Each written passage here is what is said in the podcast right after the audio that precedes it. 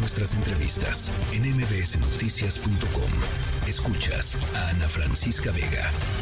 Estoy en la línea telefónica Brenda Estefan, analista internacional. Gracias por platicar esta tarde con nosotros, Brenda. Ana Francisca, muy buenas tardes. Siempre es un gusto estar contigo. Pues escuchábamos eh, el reporte desde Washington de José Díaz Briceño que planteaba justo uno de los predicamentos que seguramente en los próximos días va a comenzar a ser pues el gran debate global que es hasta dónde eh, hasta dónde es permitido que Israel responda de la manera en como lo está haciendo en la franja de Gaza, ¿no? Sí, si bien eh, buena parte de las cancillerías occidentales hicieron énfasis en el legítimo derecho que tiene Israel a la defensa, eh, cuando se empezó a comenzar de este bloqueo total o completo eh, de la franja de Gaza, pues muchos países expresaron su preocupación por lo que implica de riesgo para la población civil el dejar a este territorio que prácticamente es una prisión a cielo abierto, dejarlo sin electricidad, sin alimentos, la Organización Mundial de la Salud está pidiendo que se establezcan corredores humanitarios para poder hacer llegar medicamentos, pero realmente se va a convertir en una situación crítica no solamente para Hamas, sino también para la población civil que está en la franja de Gaza. Fíjate, eh, escuchaba eh, por la mañana testimonios eh, en medios de comunicación estadounidenses de ciudadanos estadounidenses que por una u otra razón estaban en Gaza. Había, hay, hay muchas personas haciendo trabajo humanitario, había por ejemplo una pediatra que estaba ahí atendiendo unos casos muy específicos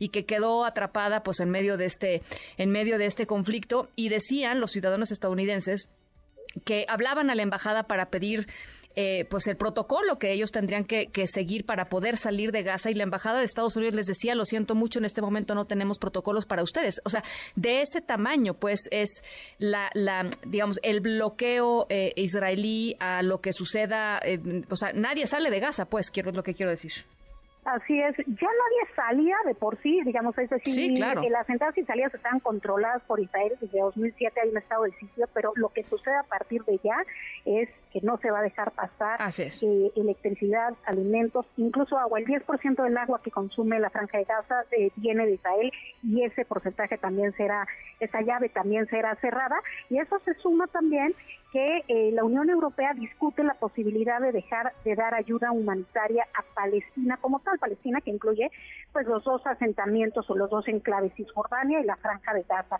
Francia, por ejemplo, el presidente Macron el día de hoy dijo que no había que confundirse, que una cuestión era el, el Hamas y otra Palestina y que cortar la ayuda militar, eh, la ayuda humanitaria, lo único que iba a hacer era generar más encono, más coraje y fortalecer aún más a los grupos radicales. Creo, eh, Ana Francisca, que tiene razón.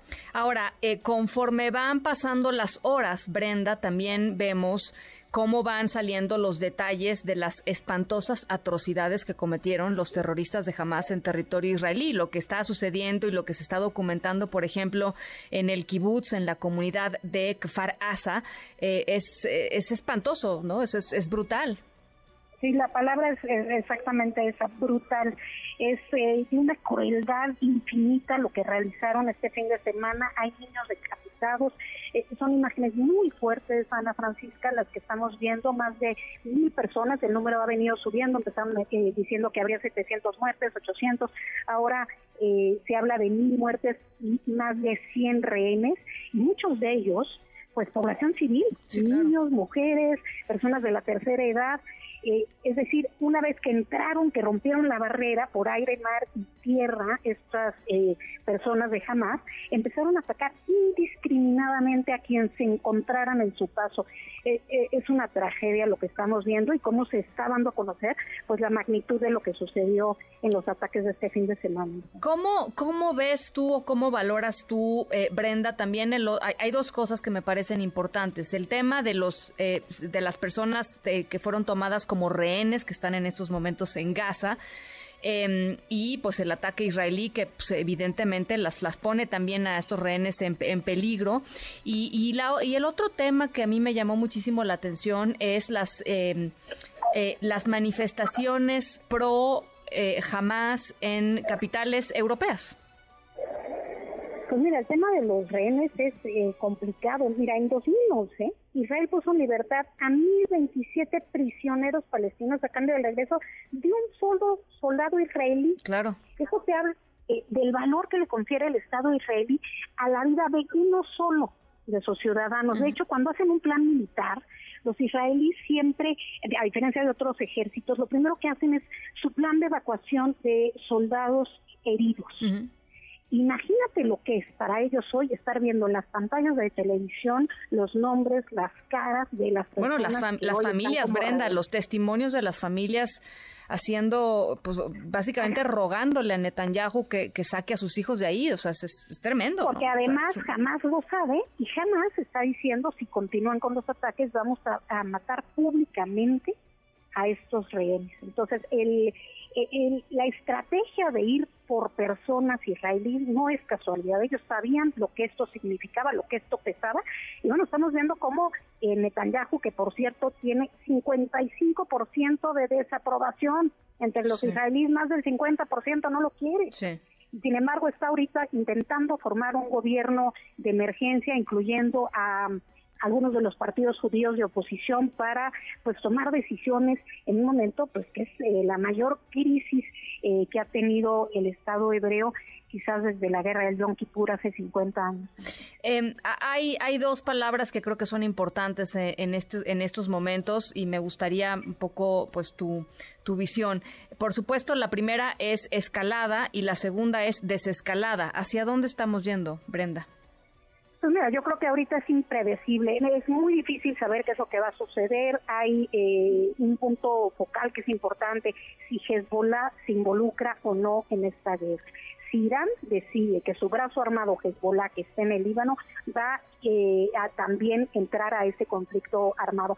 Ha habido algunos ataques por el momento, lo que se conoce como las granjas de Sheba, eso es, eh, digamos, dentro de las reglas del juego, de lo tolerado entre Israel y, y Hezbollah pero si hubiese un ataque, un ataque real de Hezbollah, lo vamos a saber porque sus capacidades militares son incluso superiores a las de Hamas.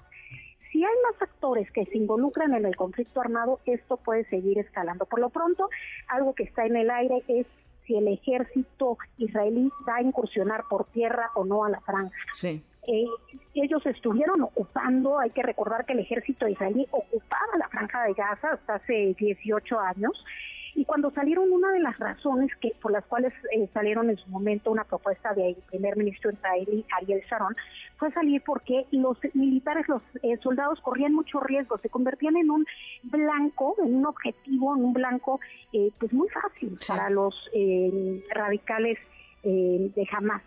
Eso no ha cambiado si regresan tienen ese mismo problema y tienen el problema de que muchos de los líderes de Hamas están escondidos en túneles subterráneos a 30, 40 metros bajo tierra, eh, túneles que el ejército israelí no conoce y habría que asumir pérdidas de humanas importantes. Es un dilema muy fuerte en el que se encuentra hoy el gobierno israelí. Bueno, pues eh, eh, en esas estamos. Yo te agradezco, como siempre, Brenda, que nos des un poquito de claridad en, en momentos importantes como, como este y muchísimas gracias. Gracias a ti, como siempre, un gusto saludarte, Ana Francisca. Muy buenas tardes. Buena tarde, la analista internacional Brenda, Brenda Estefan. Noticias.